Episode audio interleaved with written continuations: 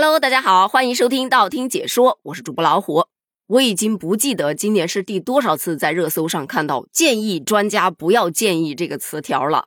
今天这个词条又登上热搜的原因是，前段时间网上流传着一种说法，说有专家称新冠其实没有什么可怕的，它就是一个大号的普通感冒而已。然而很多人感染了之后才发现，这哪是普通感冒啊，这太难受了。谁说是普通感冒的？快让他来体验一下新冠十大酷刑啊！然后今天呢，就有某感染性疾病科的专家出来说，新冠感染绝对不是感冒，大家不能恐慌，但是也不能掉以轻心。于是大家就开始质疑了：哈，这种话还能时不时的改口吗？那既然这种说法出来了，就有人问了：那要如何区分普通感冒和新冠呢？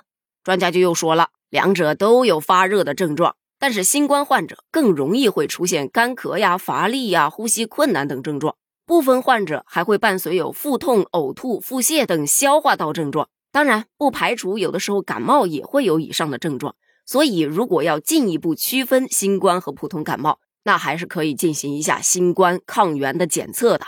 于是大家就又开始调侃了，说的很好，但下次别说了，整的跟谁买得着抗原似的，真真是听君一席话。如听一席话呀，于是乎就出现了前面咱们提到的建议专家不要建议，你要建议，麻烦你把观点统一了之后再建议，不要消耗公信力。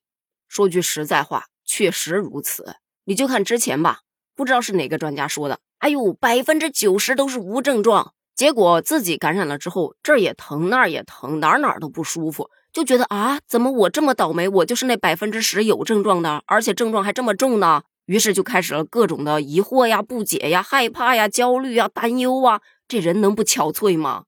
再加上现在医院几乎都是爆满状态，所以很多人都不愿意到医院去，都基本上是在家里面看病。确切的来说，是在网上看病，有的是在某音，有的是在百度，有的就是在微博了。今天看这个专家说这种症状要怎么办。明天看那个专家说那个症状要吃点什么东西，于是就出现了前段时间的专家一张嘴抢购跑断腿的现象。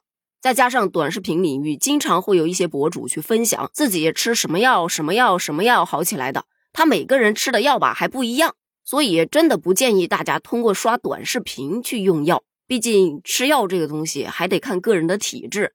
有的有过敏史的，用药史的，或者是有一些基础疾病的，你得选择适合你自己的药物，不是所有的药物大家都能随便吃的。真的切记不要胡乱吃药。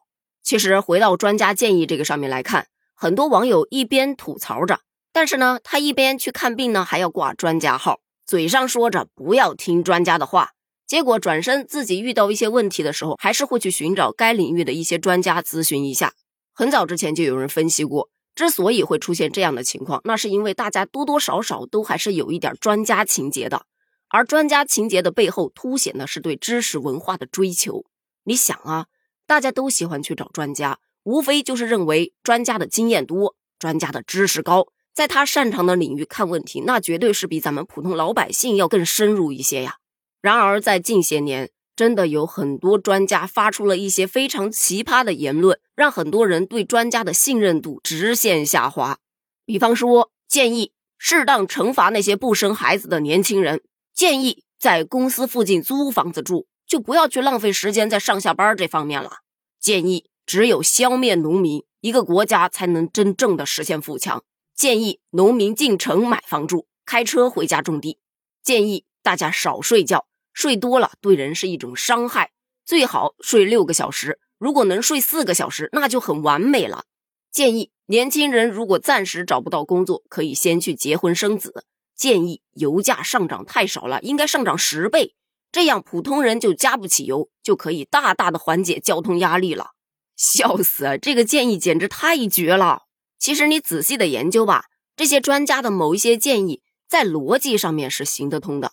甚至啊，他在他的那个领域，他还可以把话给圆回去。但问题就在于他不接地气呀，他是在天上飘着的，就有那种何不食肉糜的感觉。说白了，就是专家们脱离基层群众太久了。所以很多网友都建议专家，如果您实在是太闲了，建议您到基层或者一线去干点正事儿吧。真正在基层干实事的专家，人家真没时间出来胡说八道、哗众取宠。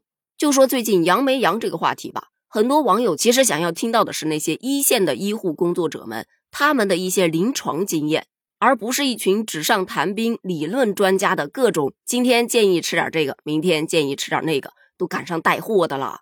所以现在也就出了另外一个话题：该如何拯救专家的公信力度呢？因为这个问题在社会学专家们看来已经到了刻不容缓的地步了，而要挽回大众对专家的信任。这确实是一件目前来看还比较困难的事情，但是有困难，克服困难也要去做。所以，咱们今天就给专家来建议建议，建议专家在表达观点之前，先把客观事实了解一下，然后发言呢严谨一点儿，说话接地气一点儿，不要在天上飘，回到人间来吧。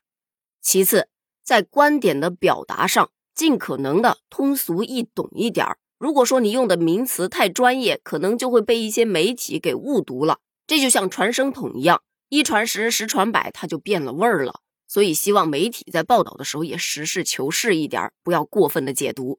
其三，希望一些专家能够抵得住诱惑，把社会良知放在最前面，而不要专门为特殊利益做代言人。好了，我能想到的建议大概就这么多了。那你能给专家提些什么建议呢？咱们评论区见。拜拜。